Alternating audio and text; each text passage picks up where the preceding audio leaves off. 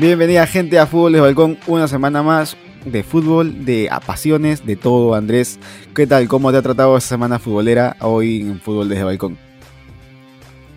¿Qué tal Brian? Este, nada, ya sabemos que está en, a falta de un par de semanas, semana y media se podría decir de que cabe eh, este pequeño ventana de transferencias. Obviamente se pone todo mucho más picante y hablaremos de las novedades más adelante. Hubo otra vez probablemente un premio que nadie se acordó hasta que lo dieron, al menos tuve esa sensación por lo que leí en redes, por la previa anterior.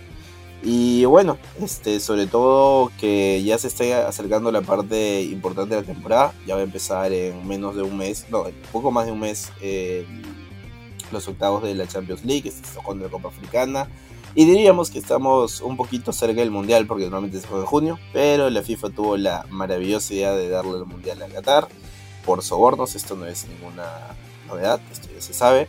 Y se va a jugar en noviembre, así que veremos ahora cómo será, porque con tantos partidos aplazados, con el calendario que la próxima temporada va a tener que empezar antes, va a cortarse a la mitad. Veremos cómo acaba todo esto, pero parece que vamos a tener fútbol hasta en la sopa y los jugadores muy felices no van a estar.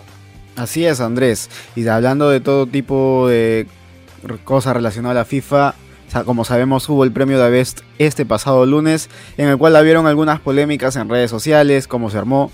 Y lo más destacado, lo, que sabemos, aparte del gol más bonito, que es el, premio Puskas, eh, tenemos siempre al mejor jugador de la temporada, el mejor once ideal.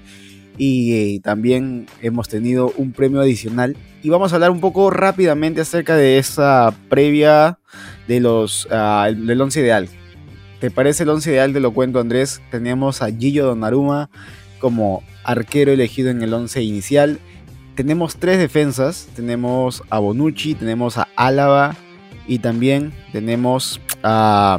Se me fue el nombre del otro jugador, pero también ha sido una muy buena temporada. Luego tenemos en el medio campo a Jorginho, a Kanté y a Kevin De Bruyne. Y en la delantera, Andrés, tenemos cuatro delanteros. Puedes creer, tenemos a Cristiano Ronaldo, a Robert Lewandowski, a Erling Haaland y también a Lionel André Messi Cochitini, en el cual se empezó a hablar de la polémica. Cuatro delanteros es lo, lo que debería, debería llevar un equipo, Andrés, y sobre todo es que previo a dar el 11 inicial o el 11 ideal, mejor arquero de la temporada había ganado Edward Mendy, el arquero del Fútbol Chelsea Football Club, y ahora no estar en el 11 ideal, sino estar Donnarumma cosas incongruentes, incoherentes, que solamente la FIFA sabe hacerlo.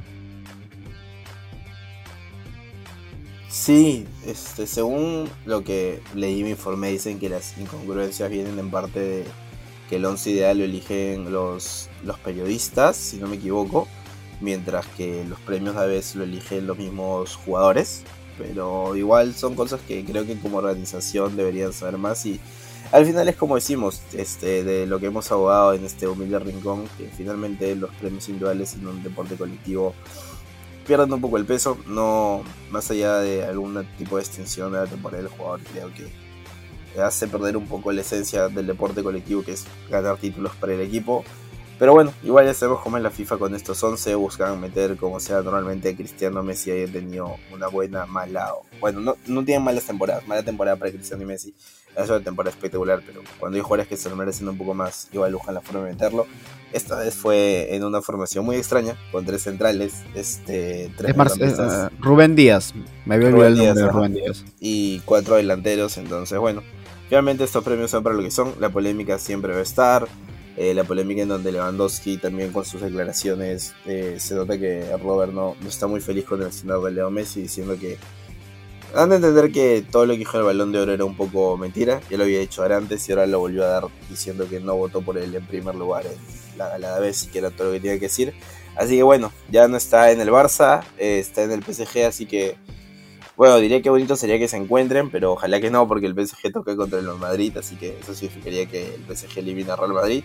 Pero veremos en qué situación, en el Mundial, en donde se hace para una situación en donde Robert se pueda volver a encontrar con Leo Messi y esa rivalidad se plasma en la cancha. Y finalmente ahí se decida quién ha sido mejor o que sea ese partido. Así tú bien lo has mencionado Andrés, al final todo esto queda en la, en la ceremonia, en la gala y lo que es un premio, ¿no? Un premio tal vez individual en un conjunto o en lo colectivo. Y lo mismo pasa, estamos nominados en premio Luces del Comercio, así que no se piden de poder seguirnos, poder eh, votar por nosotros y a pesar de que sea simplemente un premio, reconocer este humilde esfuerzo que venimos haciéndolo hace casi un año, Andrés. Pero en otra noticia... Bien hilado, ¿ah? Qué bien hilado. Pero en, otras noticias, Andrés, si hemos hablado de, Cristian, de Messi, también tenemos que hablar de Cristiano Ronaldo. Y es que a pesar de haber ganado un premio especial, The Best, por sus 116 goles en selecciones, es que hay rumores de que el romance entre el Manchester United y Cristiano Ronaldo se acaba, Andrés. Todo a raíz del último partido del fin de semana que justamente Cristiano Ronaldo no lo jugó, pero empató 2 a 2 ante el Aston Villa con gran debut de Coutinho. A ver, estos rumores, como siempre hemos dicho, hay que cogerlo con pinzas, pero es cierto que Cristiano está dando unas declaraciones un poco polémicas, por decir algo. Eh, ya sucedió eh, dio a entender que los jugadores jóvenes no tienen la misma mentalidad que tenían en antaño, que él viene al Manchester United a quedar entre los tres primeros, que no, no le parece nunca quedar en quinto lugar y de alguna manera es entendible, más si es su mentalidad, sabemos que Cristiano quiere jugar hasta los 40, 41, ya tiene 37 o 38 años y no se puede permitir una temporada fuera de Champions League. Ahora está, parece que bueno, el Chelsea se queda un poco. Mira, está claro que el Liverpool y el Manchester City tienen dos puestos asegurados de Champions. El Chelsea yo lo pondría un escalón por encima de los demás, más allá del mal momento. Y queda un puesto, y ahí vemos si cae el Chelsea que se van a pelear. Arsenal, Spurs. Te pondría el West Ham y el Manchester United. Y no creo que en esos cuatro equipos el Manchester United sea el mejor. Entonces con calma veremos qué pasa a fin de temporada. Eh, Ralph Ragnick yo tenía bastante confianza en él. El equipo cabe, siento que al inicio decía, con un entrenador nuevo, con un entrenador un poco más experimentado que Ole, las cosas van a ir mejorando, van a recuperar su nivel, pero hay algo más. Eh, hay partidos en el United juega muy bien. Ahora viene a ganarle justo ayer, esto estamos hablando jueves, por 3 a 1 al Brentford de visitante. Pero hay partidos donde se nota otra cosa. Yo creía que con un pivote nuevo, con un jugador como Calvin Phillips, Declan Rice, podía mejorar, pero creo que hay algo más. Entonces, veremos finalmente cómo va. Creo que mucho del futuro del Manchester United va a depender clasificar a Champions League. Que recordemos que con todo lo que se dice de Ole, siempre lo ha hecho en todas las temporadas que ha estado. ¿ah? Fútbol europeo, fútbol de primer nivel, fútbol de Champions, con Ole siempre lo ha tenido, más allá de las críticas. Así es, Andrés, y todo esto a raíz de las declaraciones del diario The Sun afirmando que los representantes del portugués se habrían reunido con Richard Arnold, que desde el siguiente mes, que es febrero, va a ser el director general del United.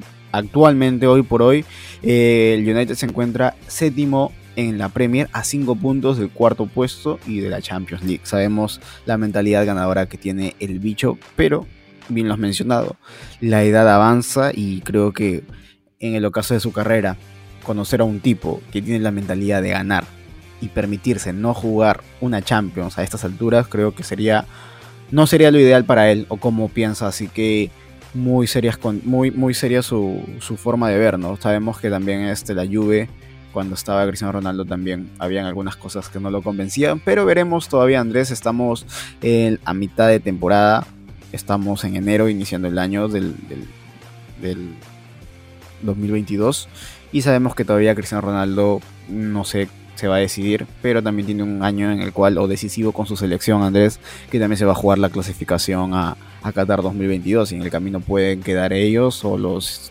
italianos. Uno de ellos simplemente va y otro se queda, o ninguno de los dos va. Veremos cómo acaba esa novela más adelante. El último mundial de Cristiano, veremos, ojalá pueda, pueda subir este, subir, digo, ojalá pueda clasificar el, bicho para el último mundial, pero es cierto que le ha tocado bailar con la más fea y en una posible final, por decirlo así, por ir al mundial contra Italia, lo va a tener complicado. Pero bueno, si te parece, pasamos al siguiente tema, que es hablando de renovaciones y todo esto es lo último que he saltado, literalmente hace un par de horas, que es lo de Dembélé contra el Barcelona. A ver, para resumirlo, desde hace tiempo se viene hablando de la renovación de Usman Dembélé, se viene hablando que el hecho de renovarlo a la baja va a ser clave para poder inscribir ciertos jugadores, que el Barça igual quería contar con él más allá de sus lesiones, pero que desde el entorno del francés se habla que estaban exigiendo una millonada de acuerdo a lo que consideran de la calidad del jugador, creo que no tiene, o sea, finalmente creo que le cae el jugador como calidad pura puede ser tranquilamente top 5 mundial, sin exagerar. Ahora, lo que pasó en Barcelona, sus lesiones, que no haya tenido probablemente 10 partidos seguidos jugados de titular, no ha tenido en todos estos años. Eh, también afecta la renovar, la situación económica del Barça y todo, se especulaba mucho. Y ha llegado al punto en donde hoy día Mateo Alemani, eh, no sé si era director financiero y director deportivo del Barcelona, que me parece a mí que es un, un, grande, una persona que ha hecho que Ferran se pueda inscribir, la renovación de un Titi, toda esa ingeniería financiera que hay. Pero finalmente lo que básicamente ha salido a hablar hoy día es a decir que a Ousmane Dembélé desde hace 6-7 meses se le vienen poniendo ofertas de renovación sobre la mesa que los agentes de Dembélé lo vienen rechazando sistemáticamente y que el Barcelona se cansó, que tiene hasta el 31 de enero, o sea, 11 días a partir de ahora, cuando lo lean, cuando escuchen esto que es mañana 10 días, para presentar una oferta a irse del club. Ahora, esto es muy peligroso, porque cuidado con el mensaje que están dando. No somos expertos legales, somos comunicadores, pero según las informaciones que hemos tenido es que Dembélé puede incluso denunciar al Barcelona por estas equivocaciones, porque nadie puede obligarte a irte del club y sobre todo decirlo tan abiertamente y tan ligera me sorprende porque finalmente él tiene un contrato en vigor que debería cumplir hasta el 30 de junio si es que él quiere. Entonces no puedes votar a una persona así de, un trabajo con contrato en vigor sin solo por porque no esté renovando. Creo que está en su derecho congelarlo, pero igual de alguna manera el Barça en esta situación necesita contar todos sus activos. Entonces veremos en qué acaba toda esta novela, porque creo que recién acaba de empezar y no sé si para el 31 de enero se acabe todo esto. Tú como más cercano a, a, todo el mundo Barça, ¿qué opinas al respecto de toda esta situación? Sí, totalmente la frase textual de Alemani fue Dembélé debe dejar el club. Creo que ese es el titular hoy por hoy.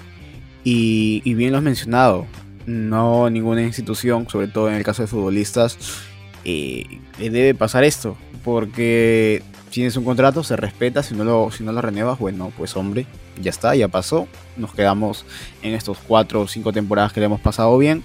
No sé si es el caso de Dembélé con los hinchas aficionados del Barcelona porque la pasó más en la banca o más con las lesiones que jugar la calidad del tipo, no tengo ninguna duda que, tiene muy buena calidad, pero Andrés, si es que lo Más, más partidas de Fortnite que partidos de fútbol ha jugado en su tiempo en Barcelona. De, todas maneras, pero a lo que me refiero es, por más calidad que tenga, la calidad se demuestra también sosteniendo sus partidos seguidos y que tenga un buen aporte físico, pero si el tío no se cuidan su alimentación, se para lesionando y encima pide una millonada, pues y el Barcelona con esta situación, pues a, su casa, ¿no? Y es la misma situación que le pasa, por ejemplo, a Kylian Mbappé, que acaba su contrato con el PSG.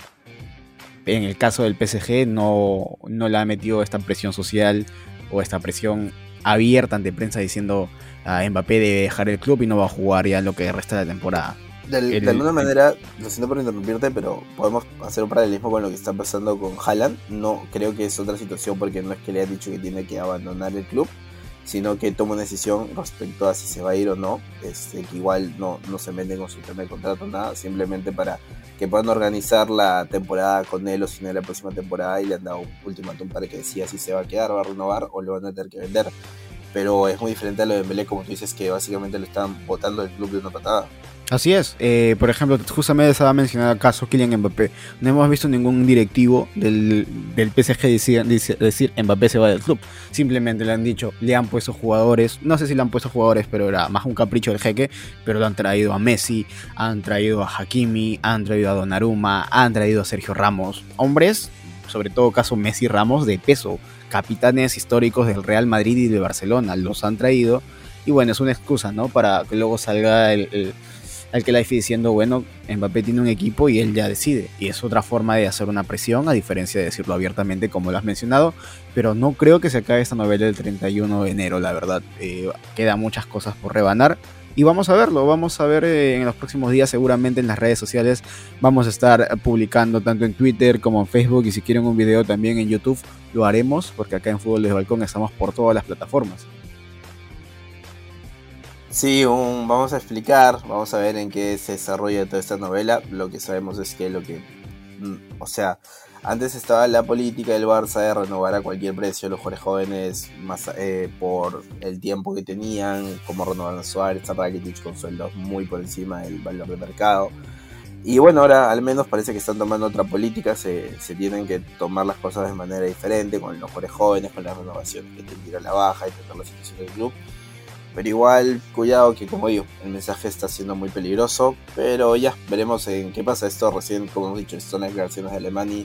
Falta que le care de Dembélé o el entorno de Dembélé. Por ahora no viajo hoy, hoy día el partido que tienen contra el Atlético Club de Bilbao Copa. Así que veremos en qué acaba todo esto. Y hablando de Copa Rey, ayer quedó eliminado el Atlético de Madrid. Y hay un mal momento del equipo del Cholo. Probablemente el peor que ha tenido en todos sus 10 años que ya cumplió esta temporada en el cuadro colchonero eh, eliminó de la Copa Rey, casi quedó eliminado de la Champions League si no fuera por un partido bestial que tuvo en Porto, que fue probablemente el mejor que tuvo en la temporada y yo creí que iban a crecer a partir de ahí, pero se volvió a caer. En Liga hubieron 3-4 partidos seguidos que perdieron, están lejos del título, pueden quedar fuera de Europa. Y para completar un poco, yo leía ayer a los aficionados del Atlético estaban un poco molestos con todo esto es que Mario Hermoso se va a declarar después del partido contra la Real Sociedad a básicamente echarle la culpa al árbitro con cero autocrítica. Los aficionados del Atlético estaban indignados porque decían, hombre, no, no le eche la culpa al árbitro, estamos jugando pésimo. Es raro decir esto, pero defensivamente es un flan de un equipo del Cholo Simeone. Creo que, no sé si es que su libreta se quedó antigua y sigue insistiendo, no sé qué si su tiempo ya llegó, porque yo no soy experto y no conozco a Simeone obviamente, pero ya da gestos un poco de cansado más allá de lo de Saúl, por ejemplo, que en redes sociales se lía, cuando se lía, se lía, dio like a comentarios en donde decían algo así como que, miren, estamos hasta la mierda, por perdón de la palabra, y con Saúl también lo estábamos, pero necesito que vuelva Saúl porque es un jugador que siente la camiseta. Desde, desde Londres, Saúl está incendiando el Atlético de Madrid, sobre todo el ambiente, cómo va a estar entre los aficionados luego de quedar eliminado frente a la Sociedad, luego que el equipo está molesto de haber que en la Supercopa de España haber perdido el partido en los últimos 10 minutos contra el Atlético de Bilbao. La situación no es la mejor y veremos. O sea, yo entiendo que he escuchado muchos hinchas del Atlético diciendo que Simeone es lo mejor que tienen porque ellos ya conocen lo que viene después. Como que nadie va a hacer lo que hizo Simeone y es cierto que el Cholo es un técnico histórico y es cierto que el Cholo los ha hecho competir de tú a tú a rivales que estaban muy por encima de su presupuesto. Antes, ah, ahora no creo que tanto, pero estaban muy por encima de su presupuesto. Que venían con una base mucho más sólida. Le hizo ganar dos ligas después de años. Lo hizo dos veces finalista de Champions, ganar Europa League. Pero no sabemos en qué va a quedar la historia. Y quién sabe si lo mejor es que sus caminos se separen. Sí, no sé lo que va a pasar, pero lo, lo, que, sé, lo que sí sé, Andrés, es que Simeone luego declaró en el post partido, después de haber perdido 2 a 0 contra la Real Sociedad, eh, el Cholo Simeone dijo, tenemos la Liga y la Champions. Quieto no me voy a quedar por seguro. Y luego dijo, ¿cómo voy a terminar con esa racha? Le preguntaron cómo terminar con esta mala racha. Y a lo que el Cholo Simeone dijo, el único camino que hay para mejorar es ayudar al futbolista darle confianza, tranquilidad en esos momentos donde la, situación genera complicaciones. Fue un partido duro, arrancó bien la Real, tuvo, luego tuvimos la de Carrasco, ellos marcaron la primera y el 2-0 nos sacó de cualquier inercia positiva. Tuvimos el mano a mano de Cuña, pero estamos en una etapa donde, como muchos dicen, la dinámica no es buena, hay que pensar en positivo, soy optimista y creo en mis jugadores. Creo que Chelo Simeone Andrés es la clásica tipo de entrenadores que no nunca quema a sus jugadores delante de, la prensa, como mi tío César Uribe. Un saludo para Chará y para César Uribe. Creo que el atleta. Chará con el rey está cancelado, no, no creo que pueda recibir ese saludo, ¿no? Pero bueno, eh, creo que el Cholo Simeone, si bien es cierto, Andrés no se le puede decir nada. Después de todo lo que ha hecho tiene... en el Atlético de Madrid, creo que es un dios en el, en Atlético de Madrid, en la afición. Y pues esperemos de que en algún momento sepa hasta qué lado o hasta qué momento va a dar el pie al costado, porque las, etapas se terminan. Cholo Simeone ha hecho una, una gran, unos gran 10 años en, allí y, veremos hasta dónde llega con el Atlético de Madrid, si llega, sigue siendo, y más adelante hacia dónde va. Sí, veremos si da un paso al costado o si reconstruye realmente el equipo. Veremos qué pasa, sale incluso el Camita, no creo. Y como tú dices, Cholo Simone creo que puede hacer y es hacer lo que el Atlético Madrid se ha ganado. Por algo es uno de los técnicos mejores pagados del mundo. Está esa norma no escrita que el Cholo no permite que ningún jugador gane más que, más que él. Y son cosas que en verdad, por más que creo que el bando rival critica, este, finalmente se lo ha ganado y todos los hinchas del Atlético están en general contentos con él, más allá que ahora hay un poco ese rum rum de que esperan que se vaya, pero bueno, recordemos, el fútbol finalmente no tiene memoria. Y para cerrar un poco esto, vamos a hablar del último, de la última información que se ha producido, que ha sido los casos COVID de Liverpool. Hace dos semanas el Liverpool pidió que se posponga el partido que tenían contra el Arsenal este, por la ida de la Carabao Cup, por supuestamente no contar con los jugadores suficientes. Pero sin embargo en ese mismo comunicado dijeron que el partido era un jueves, que el sábado o domingo, el fin de semana, iban a jugar contra el Shrewsbury Town. Obviamente eso sorprende porque finalmente este, no, el COVID no, se, no los pasas tan rápido y habían dicho que era un brote de COVID que tenían no por lesiones y, que no, no llegaban al mínimo, no, habían dicho un brote de COVID, que eran como 12, 13 jugadores. La cosa es que luego del partido del Chesbury, si no me equivoco, Klopp sale a aclarar que han habido de los 12 positivos, 11 eran falsos positivos y que el único era eh, positivo real era Alexander Arnold. Eso es muy raro, porque es muy difícil que haya tantos falsos positivos. Falsos negativos es más común, pero falsos positivos no es tan común. Desde ahí quedó la sospecha. Eh, se habló que iba a investigar. Finalmente la Federación de la Liga, de la Liga Inglesa, salió a decir la FA que no iban a investigar el caso. Y ahora se conoció información a través de la prensa que pidieron el aplazamiento del partido antes de conocer los resultados que el Liverpool había tenido eh, resultados negativos, pero que le parecía raro que todos sean negativos al club. Bueno, al club no, porque estamos enfatizando mucho en él. Al club contrataron un terciario y pidieron el aplazamiento sin saber los resultados.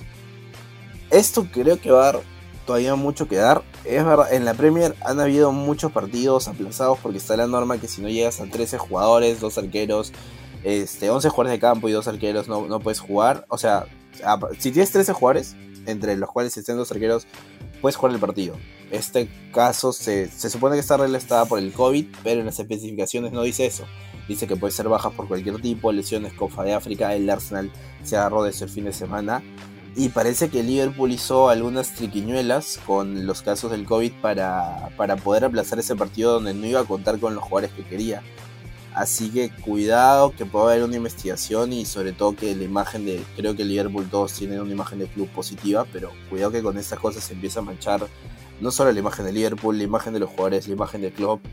Y finalmente, si se confirma que es esto, me parece que es una acusación bastante grave de hacer. Sí, mucho, mucho ojito, Andrés, pero igual no, es, no hay que ser ajenos a la situación que está pasando el Reino Unido con el gran eh, golpe del COVID. Y sobre todo es que bueno, vamos a llegar un poco acerca del contexto que está pasando en el Reino Unido y es que el miércoles a 19 de enero, el gran premier Boris Johnson del Reino Unido puso fin al uso de barbijos en lugares públicos, fin del trabajo remoto, fin de uso del pasaporte COVID, con más de 400 muertos y 100.000 casos en las últimas 48 horas. Justamente lo hizo, dijo esto bajo la presión política por fiestas ilegales que había hecho entonces dijo en el Parlamento, ya todos sabemos cuidarnos, que cada uno decida, ya pasamos el pico de la ola. Básicamente es la situación hoy por hoy en el Reino Unido. Mucho ojito Andrés con los rebrotes, mucho ojito con lo que va a pasar más adelante si es que no se toman las medidas de poder cuidarse. A estas alturas creo que no se puede permitir un gran parón de fútbol. Obviamente eh, sabemos y lo hemos hablado desde este humilde rincón que lo primordial es la salud de los futbolistas, de los hinchas y por el bien del fútbol, pero también hay medidas, Andrés, en el cual cada uno debe saber cuidarse a estas alturas. Entonces, a pesar de las no restricciones que van a haber en el país, creo que todos los hinchas o los futbolistas deben ser muy responsables.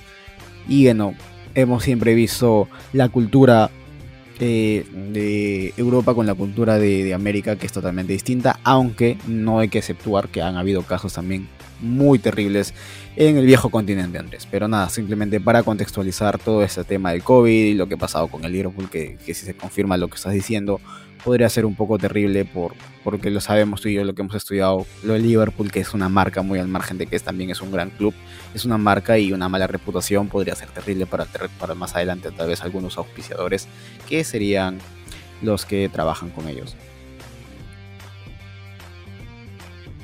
Así es, así que bueno, finalmente veremos en qué queda todo esto. Ojalá se pueda investigar. También se habla de una investigación a un jugador del Arsenal que alguien apostó bastante dinero que le iban a sacar una amarilla. Eh, se habla que presuntamente es Granit Xhaka, no podemos asegurar, simplemente lo que se dice, tampoco podemos ser responsables con la información. Veremos en qué acaba entonces investigaciones y cómo va ahora el Reino Unido, como tú dices, con las nuevas restricciones, o bueno, el levantamiento de restricciones que va a dar a partir del veintitantos de enero y en un par de días Boris Johnson. Y si te parece, me das las efemérides del día antes de pasar a la parte final, antes de hablar de los partidos del fin de semana. Así es, Andrés, las efemérides del día de hoy llegan gracias a una liga más, estamos en YouTube hablando de Liga Española, episodio cada lunes y cada jueves. No se olviden de poder suscribirse y también llega gracias a Fútbol de Balcón en YouTube, que también estamos ahí. Y denle por favor, apóyennos también en la caja de descripciones, votando por eh, nosotros en Premio Las Luces. Fútbol de Balcón. Así que un día como hoy, Andrés, un 21 de enero, pero de 1996, nace Cristian Pavón, futbolista argentino, que juega de extremo en Boca Juniors. Asimismo, también Andrés, un día como hoy, un 21 de enero del mismo año de 1996, nace Marco Asensio, futbolista español y de gran importancia en el equipo del Real Madrid. Y finalmente, Andrés, un día como hoy, pero del año 2019, lamentablemente fallece Emiliano Sala, futbolista argentino que jugaba como delantero. Desarrolló su mayor trayectoria en el fútbol francés, primero en el Girodón de Bourdois y finalmente tras varias sesiones en el Nantes que se consolidó como gran promesa Andrés para poder llegar a la Premier League que lamentablemente nunca se pudo dar. Nada, unas, unas efemérides bastante interesantes y como la una última bastante triste porque todos nos acordamos que era uno de los momentos más duros o que más unió el fútbol estos años fue el caso de Emiliano Sala, entonces estábamos atentos de lo que iba a pasar y finalmente creo que el año pasado se dio sentencia por la mala practice que habían dado, que el avión se sabía que estaba en el piloto era, era nuevo, no tenía mucha experiencia, entonces que los responsables paguen su culpa me parece bien y creo que en honor y respeto a Emiliano Sala. Y bueno, vamos con la parte final. Este, y vamos a hablar de los partidos más importantes que va a haber este fin de semana, empezando en la Premier League, empezando con un Manchester United West Ham Hablamos de la importancia de estos equipos para, el, para poder aspirar al cuarto lugar. Y así esto no sea definitorio porque tranquilamente los dos pueden quedar fuera de los cuatro primeros puestos. Es un partido muy complicado para el Manchester United. El West Ham, más allá de algún que otro partido puntual perdido, frente a equipos como el Brentford, etc., es un equipo que te pone las cosas complicadas. Probablemente sea, para mí, el nivel de plantilla, de cohesión de grupo, es uno de los que tiene la mejor cohesión de grupo. Se ve sus celebraciones de goles, se ven cómo están fuera del campo, mientras que el Manchester United, por más que viene a ganar justo el Brentford, es un equipo que está complicado. Incluso ahora que sustituyeron el último partido Cristiano en el minuto 70, se vio molesto. Parece que con Ragnick las cosas no termina de cohesionar con el grupo. El tema Martial, que dijo Ragnick que, que, no, que dijo que no. Ragnick aseguró que Martial no quería jugar más por el Manchester United. Eh, Martial salió en redes a decir que él nunca declararía eso. Tiempos difíciles en esa parte de Manchester. Y a ver, este es un partido bisagra. Como digo, creo que el que gane va a tener un envión anímico. Y ojito con la crisis que puede venir el Manchester United de no sacar los tres puntos en el Trafford. Sí, a ver, Andrés, ¿cómo hoy está la tabla? Bien lo he mencionado al inicio del programa, eh, mejor dicho, cómo estaba United, pero el West Ham está en el cuarto puesto con 37 puntos, con 22 partidos jugados. Eh, es de locos los partidos jugados, cómo está la tabla. Y, pero bueno, vamos a resumir. Ahora, en el puesto 7 está el Manchester United, totalmente afuera de cualquier tipo de competición, con 35 puntos. Su último partido lo ganó justamente entre el Brentford, como bien lo he mencionado, goleando por un 3 a 1 en calidad de visita. Hay equipos que tienen partidos menos, que están sobre todo más arriba que el United. Caso Arsenal, caso Tottenham, que tiene 19 partidos jugados, donde lo ideal debería ser 23, como lo tiene el Chelsea, o 22, como normalmente lo tienen todos, el Manchester City, que está puntero. Pero veremos cómo, cómo llega, llegan estos equipos. Recordemos que las bajas en el Manchester United no está Bailey por eh, la Copa Africana, Pogba por lesión, Bisaca que no va a estar tampoco y posibles bajas va a ser Marcial y Cristiano Ronaldo que aún no se sabe, mientras que por parte del West Ham no va a estar Benrama eh, por la Copa de África, Oboña por lesión Y las posibles bajas no va a estar Noble o Noble, Suchek y Suma tampoco van a estar. Así, así es así como llegan estos equipos, Andrés. ¿Lo tiene difícil el Manchester United? Pues sí, porque sabemos que el West Ham ha ganado en su temporada los grandes equipos y posiblemente esto puede ser una vez más. No sabemos qué va a pasar, pero me da toda esa sensación, Andrés, que a pesar de haber goleado al Brentford por un 3 a 1, aún no sé, no cuaja la idea del equipo, lo colectivo, para que puedan llevarse los tres puntos de manera o con, categoría o con autoría. Aún está lejos del nivel que se le, ah, se le presupone a un equipo con el Manchester United. Y ahora, así como hablamos del cuarto lugar, vamos a hablar de un duelo por el descenso. Leeds contra el Newcastle United. El Newcastle Eddie Howe sigue en la zona baja, sigue en la zona de descenso. Eh, estuvo por salir esta semana cuando le estaban dando al Watford hasta los últimos minutos que finalmente lo empató, el Watford.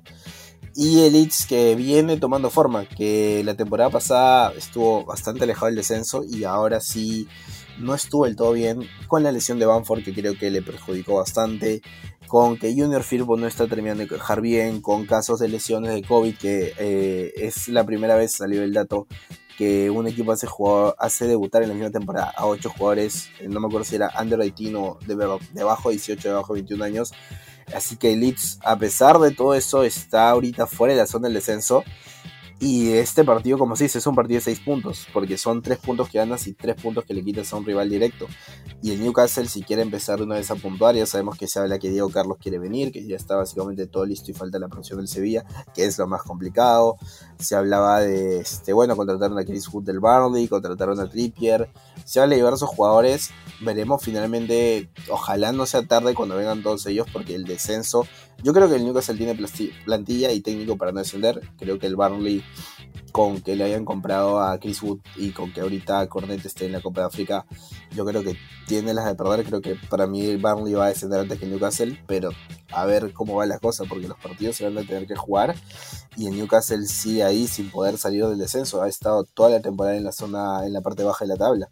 Sí, sobre todo hubo mucho hype, Andrés, por parte de los hinchas, porque había, el club había sido comprado, los jales, y uno de los clubes más poderosos, pero es mejor terminar en Premier League que volver a cazar el, objetivo de poder subir a primera y esperemos a ver cómo le va al Newcastle. Pero a ver, te cuento cómo llega el equipo del Loco Bielsa. Tenemos cinco bajas, no va a estar Cooper, no va a estar Creswell, no va a estar Gerald, no va a estar Phillips, no va a estar Shackleton y no se descarta que Banford pueda estar también. Por parte del Newcastle no va a estar Fernández, no va a estar Hayden y no va a estar Wilson. La posible baja es Clark y bien lo has mencionado, es una zona en el descenso en el cual en, el puesto 15 está el Leeds con 22 puntos, mientras que el Newcastle está en el puesto 19 con 12 puntos. Si bien es cierto, se llevan 10 puntos, eh, sabemos cómo se maneja eso, pero para mí, Andrés, el descenso se lo va a jugar el Watford, el Norwich, el Newcastle y el Burnley. De esos cuatro van a descender tres y uno va a poder este, salvarse. Por ahí el Everton, que está entre querer y no querer jugar con esa zona de denigrancia, pero, pero vamos ahí contra el Watford, Norwich, Newcastle y Burnley. De esos cuatro equipos, tres van a descender en esa temporada. Veremos pues cómo acaba esto de la Premier League. En verdad, un poco de morro que baje el Newcastle, por más que sea un club que me cae bastante bien, más allá de los he comprado que no se he comprado. Y para cerrar con la Premier, vamos a hablar una de la parte alta: el Chelsea contra los Spurs. El Chelsea que viene una dinámica muy negativa. Los Spurs que vienen de dar un partido frente al Leicester, dando vuelta con dos goles en el 95 y en el 97. Y es un partido espectacular. Creo que el Chelsea, si necesita, en un, ya le ha ganado los dos partidos en la Copa FA eh, o perdón, en la, en la Carabao Cup, perdón, este, le ha ganado los dos partidos, la ida y la vuelta, y en verdad el Chelsea en Premier necesita estos tres puntos. Los Spurs están luchando con todo con Antonio Conte para alcanzar ese cuarto lugar, pero los Blues creo que son amplios favoritos y necesitan empezar a tener esa dinámica liguera, necesitan tener esos tres puntos, porque creo que no es lo mismo quedar, o sea, pueden quedar terceros, pero es, una sensación totalmente diferente hasta el final quedarte, no sé, a 5 puntos del Manchester City, a que te saque 15, 20 puntos de ventaja, así termines en la misma posición, a los jugadores, sobre todo por cómo se habla que el Chelsea podía ser un poco ese caballo negro esta temporada y se ha caído estos últimos partidos, puede afectar bastante y que Lukaku de una vez muestre su mejor versión, porque ya sabemos todo lo que está rodeando, eh, envolviendo el tema Lukaku, es bastante complicado para los Blues. Sí, Andrés, a ver, el Chelsea bien lo has mencionado, no le pasa nada bien sus últimos cuatro partidos, no ha ganado, más bien ha perdido uno y empatado tres. Le empató contra el Brighton por 1 a 1. Le empató contra el Liverpool de gran partido, gran gol de Jorginho por un 2 a 2. Lo perdió justamente contra el Manchester City con un gran gol de Kevin De Bruyne. Y su último partido también lo volvió a empatar ante el Brighton. Así que mucho ojito ahí. Está en el puesto 3 con 44 puntos. A 12 del Manchester City que está puntero con un partido menos que tiene el City. Luego el Tottenham Está en el puesto 5 con 36 puntos. Su último partido lo ganó por un 3 a 2 ante el Leicester o Leicester como quieran llamarlo. Así que, bueno Andrés, para mí la liga ya está cerrada. La Premier League, mejor dicho. Para mí Premier la League. La liga también, la liga también para mí. Y bueno, la liga, y la liga por ahí te lo puedo discutir, pero sí también. Pero a ver, lo, mismo dijimos el año pasado, que ya las ligas estaban decididas, tanto Premier League o sea, al final sí se dio los resultados que esperábamos ya, pero más ajustado de lo que queríamos. Exactamente. Ahora vamos a ver entonces si el Liverpool o el Chelsea se puedan poner en ruedo, pero es un partido muy, muy importante para el equipo de, de Conte. Así que nada, vamos a ver cómo sucede esto y si te parece vamos rápidamente a la Liga Española donde tenemos un Atlético de Madrid. Disculpa, hablando de Liga, ha sacado un comunicado justo la Asociación de Futbolistas Españoles diciendo que dan todo respaldo a Dembélé y que podrían estar ante una actuación ilegal por parte del Barcelona y que Dembélé lo podía llevar a los juzgados. No son buenas noticias para el Barça. Ya habíamos hablado un poco que eran declaraciones un poco desafortunadas de Mateo Alemani. Veremos en qué, en qué acaba todo esto. Pues esto acaba de empezar. Esta información estamos dándola ahorita, pero acá hay que empezar con el transcurrir de los días. Veremos. Probablemente creo que el Barça tenga que recoger cable y dar disculpas públicas. Pero veremos finalmente qué es lo que pasa. Sí, y bueno, ahora si te parece como estábamos mencionando, Liga Española Atlético de Madrid versus Valencia.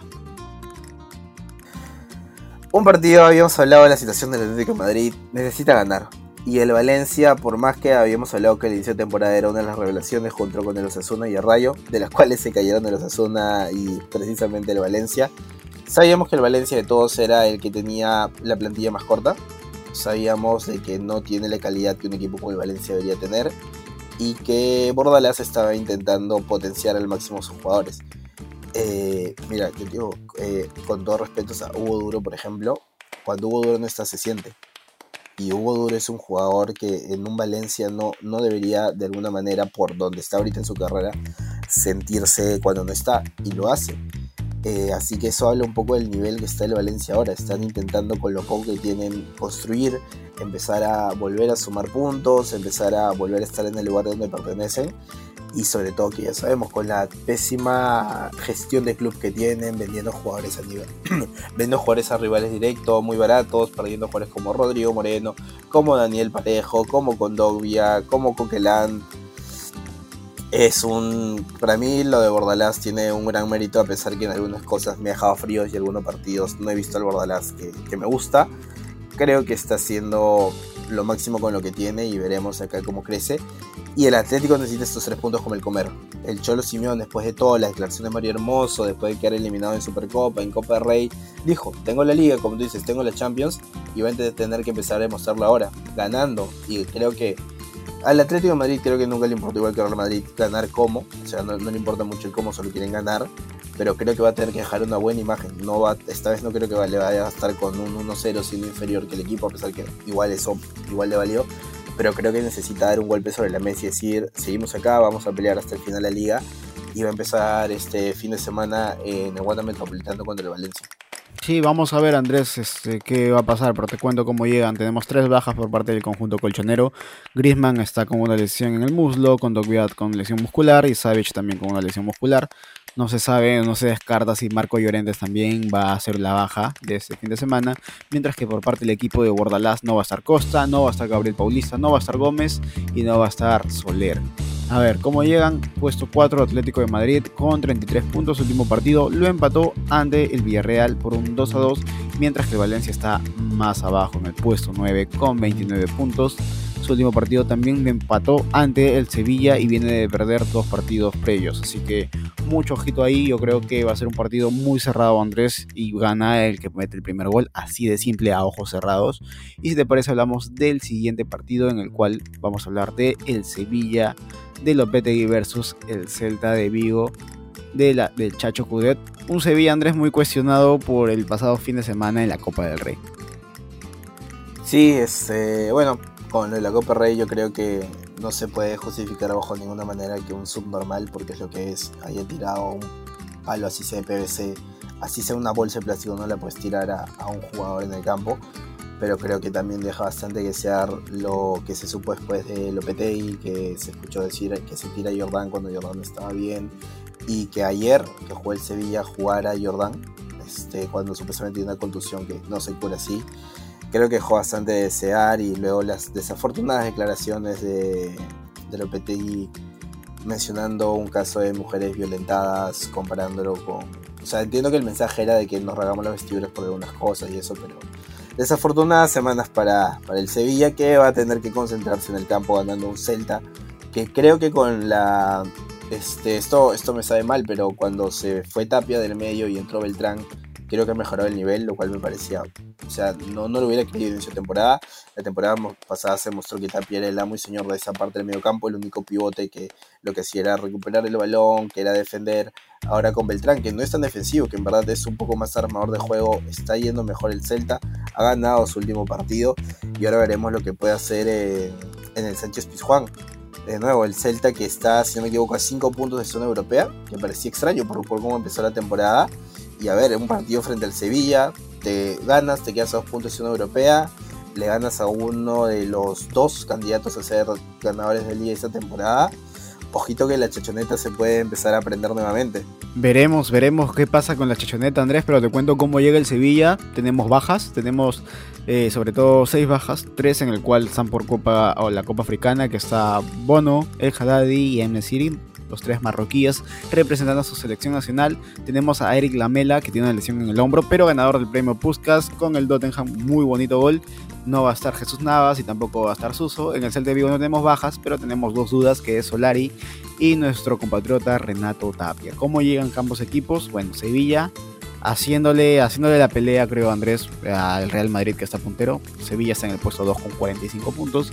Y en el puesto 12 tenemos al Celta de Vigo que tiene 26 puntos. Su último partido lo ganó por 2 a 0 al Osasuna. Osasuna. Ojito ahí cómo se puede llegar a dar, Andrés, porque si el Sevilla sigue aumentando de 3 en 3 y el Real Madrid, aunque dudo mucho que caiga ante el Elche, por ahí se puede armar la liga, pero esperemos que sí, por el bien del fútbol, de tener esa expectativa, ese morbo, de saber quién va a ser el campeón de la liga hasta final de temporada. Sí, y bueno, hablando de competiciones cerradas, vamos a el gallo. Vamos a hablar de la Serie A, que va a empezar con un Lazio-Atalanta. La Lazio Sarri que en bastantes partidos le ganaba a los ricos y perdía contra los pobres, por decirlo así.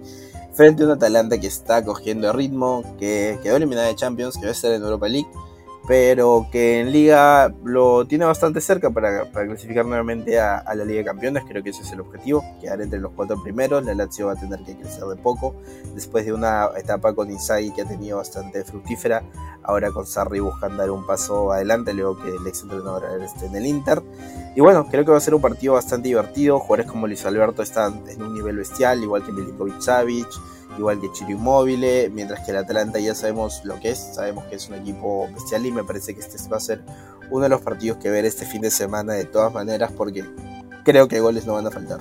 Sí, como bien lo mencionaba Andrés, como me encanta el equipo de Bergamo, como me encanta su forma de jugar. ¿El equipo de Bergamo te gusta? Sí. la bien. Pero bueno, tenemos un Lazio Atalanta. Te digo cómo llega la Lazio. Tiene tres bajas. No va a estar a Servi, no va a estar Akpa Akpro, no va a estar Pedro. Dudas son Anderson, Basic y.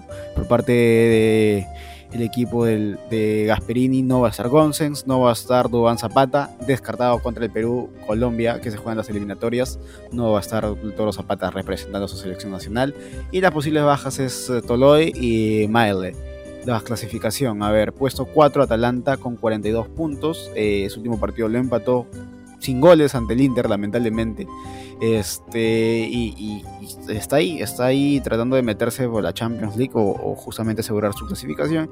Y en el puesto 8 más relegado está con 35 puntos la Lazio. Su último partido lo ganó por 3 a 0 al Salernitana. Ojo que la Lazio, Roma y Fiorentina tienen 35 puntos, siendo la Fiorentina eh, estando en el puesto 6, clasificando ahora a Europa League, pero vamos a ver Andrés cómo se desarrolla el resto de temporada. Muy bonita la liga este, italiana Andrés, porque hasta ahora no sabemos quién se va a llevar el Scudetto un año más. Sí, creo que el Inter parte como favorito, pero la verdad es que por ahora está bastante peleado. Sin embargo, creo que como el Manchester City, eh, no con esa diferencia, pero que cuando el Inter agarre paso el crucero, creo que va a ser como Thanos incontestable, inevitable, inevitable. Y para cerrar vamos a hablar del Milan Juventus, uno de los clásicos, que no derby porque no son de la misma ciudad italiano, los probablemente los equipos más grandes de Italia, permiso de Inter, creo que es así, el Milan a nivel internacional y la Juve a nivel local. La Juve que creíamos al inicio por cómo daba la temporada que podía quedar fuera de, Champions, esta vez sí, no como la temporada pasada que se salió en el último minuto, pero es verdad que viene teniendo buenas sensaciones. Ahora con lo del tema de Ibala, de la no renovación, veremos cómo afecta el equipo. Tuvo un pequeño rifirrafe ahí con... Ah, se me, se me, fue el nombre, fue con el directivo ex jugador de, de la Juventus. Con Nedved, con Nedved, que Dybala luego salió a decir que no era para él, que era un gesto que representaba otra cosa, pero ya sabemos cómo es esto. Así que veremos, son tres puntos importantes para la Juve porque, y porque se, le va a permitir, como yo, partido de seis puntos, le va a quitar tres puntos a un rival directo, evitar que el Milan se separe de ellos y se va a acercar más a zonas europeas. Y el Milan que viene de un partido perdido frente a lo, a Spezia, en donde hubo polémica porque eh, el árbitro no dio ley de ventaja y justo el Milan había marcado gol, pero como no dio ventaja se tuvo que anular y básicamente en la siguiente jugada la Spezia marca el 2 a 1 que la vuelta. El árbitro entre lágrimas tuvo que pedir disculpas a los jugadores del Milan y ya se sabe que estuvo en el bar, me pareció, en un partido ayer y luego estar en Serie B. Así que bueno, es un partido importante. El Milan viene con todo eso, sabe que no, no puede dar margen de error si quiere clasificar a Champions. Creo que en su mente no está pelear el escudeto por más cerca que estén. Creo que en su mente, incluso si le dan a la especie, se quedan como líderes un punto por encima del Inter. Creo que su mente está en los cuatro primeros. Empezar a crecer desde ahí y por más de las lesiones y todo, de alguna manera y entre comillas felizmente quedaron fuera de competiciones europeas porque su único objetivo ahora es clasificar a Champions en la liga. Sí, y veremos si es que también eh, pueden llevarse el Scudetto. Está a dos puntos el Milán del, puntero quien es el Inter. Ojo, y eso bueno, sí, que el Inter tiene un partido menos, pero está puesto 2 con 48 puntos, bien lo has mencionado, su último partido lo perdió contra la Spezia, mientras que la Juve está en el puesto 5, arrancó muy mal la Juve, luego la salida de Cristiano Ronaldo y toda la historia que conocemos, pero está en el puesto 5 con 41 puntos. Su último partido lo ganó por 2 a 0 al Udinese Andrés. Si la Juve gana, se pone se pone muy bonito porque se mete ya en zona, en zona Champions o podría meterse en zona Champions o pelearlo por ahí contra el Atalanta, el equipo de Gasperini Andrés. Y pues nada, pasamos a la parte final del programa en el cual vamos a hablar acerca del Apóyame un fútbol desde balcón que llega gracias a una liga más. La sobremesa, estamos en YouTube, así que suscríbanse, no se olviden que voy a dejar el link en la caja de descripciones. Y si te parece Andrés, eh, me dices tu score para la Premier League en este fin de semana. Claro, este, a ver, decimos los 3 en 1, como siempre. Ah, creo que el West Ham va a ganar en Old Trafford por 3 a 0 y se viene wow. crisis. Me parece que Leeds va a ganar 2 a 1 al Newcastle United. Y creo que el Chelsea va a meter 4 a 1 a los Spurs con, miren lo que digo, hat de la bestia Lukaku, del tanque belga. Interesante, a que sí, sí que si quieran meter sus fichas por ahí, eh, sigan los consejos de Andrés. Yo creo que el Manchester United versus West Ham va a ser un 2 a 1. Va a ganar el Manchester United a West Ham. Creo que no le va a alcanzar al West Ham para tumbarse a un Big Six. Leeds Newcastle también coincidimos, Andrés, que Leeds va a ganar al Newcastle por un 2 a 0. Mientras que Chelsea versus, el Chelsea versus Tottenham, creo que wow, está, está difícil, pero gana el Chelsea por un 3 a 1. No, no creo que sea un hack trick de Lukaku, la verdad. Creo que por ahí voy a tener un gol, un gol de de Jorginho, ¿por qué no? Un gol de Jorginho, por ahí un gol de Lukaku, sí, uno, y otro gol de, a ver, ¿quién te puede ser? Menzo Mount. Y luego, a ver, ahora vamos a la Liga Española, Andrés, ahora te lo canto yo. Atlético de Madrid, Valencia. Creo que es un partido muy cerrado, el que mete gol gana y creo que el Atlético de Madrid va a ganar por un 1 a 0, mientras que Sevilla versus Celta de Vigo, el Sevilla va a ganar por un 2 a 1 al equipo del Chacho Cudet. Como me gusta ver el mundo arder, yo creo que el Valencia va a ganar por 1 a 0 al Atlético de Madrid. El Valencia que hace creo que 3 o 4 partidos que no gana. Y creo que la chachoneta se va a imponer a 2 a 0 gana el Sánchez Pizjuán del Celta. Atrevidas esas, esas, esas predicciones, Sí, sí, es- ese, ese score. La pero malcriada, la Las malcriada. malcriadas que están mandando a Andrés, así que si quieren síganle, a veces le liga, a veces no. Ha empeñado su casa, pero vamos a ver. Y finalmente, Andrés, la Serie A, el calcio italiano, Lazio versus Atalanta. Como me encanta el equipo de Bergamo, como me encanta el equipo de Gasperini. Atalanta gana a la Lazio por un 2 a 0 en calidad de visita. Y Milan versus Juve. Me encanta el Milan también, no voy a negar. Así que vamos a ver ahí si lo gana por un 2 a 1 también. Yo creo que nos vamos a comer un 0-0 en el Lazio Atalanta porque ya hemos hablado mucho que los goles, yo ya dije que no va a faltar goles y conociendo la suerte queda 0-0. Yo digo que el Milan gana en un 3-2, yo creo que el Milan va a estar ganando 3-0 y se le va a complicar y queda 3-2. Y así el equipo, a decir de la capital, no, de la Roma, el equipo de la capital de la moda, que es Milán, termina quitándole los puntos a la Juventus y quedándose con los tres. Así que nada, creo que eso es absolutamente todo con nosotros, ¿no, Brian? Así es, no se olviden de poder seguirnos, darle like, compartir con sus amigos, votar por nosotros en el premio Luces del Comercio, que está el link en la caja de descripciones. También síganos en Instagram. Voten, voten, En. Twitter también pueden encontrar como Brian Nick-MS.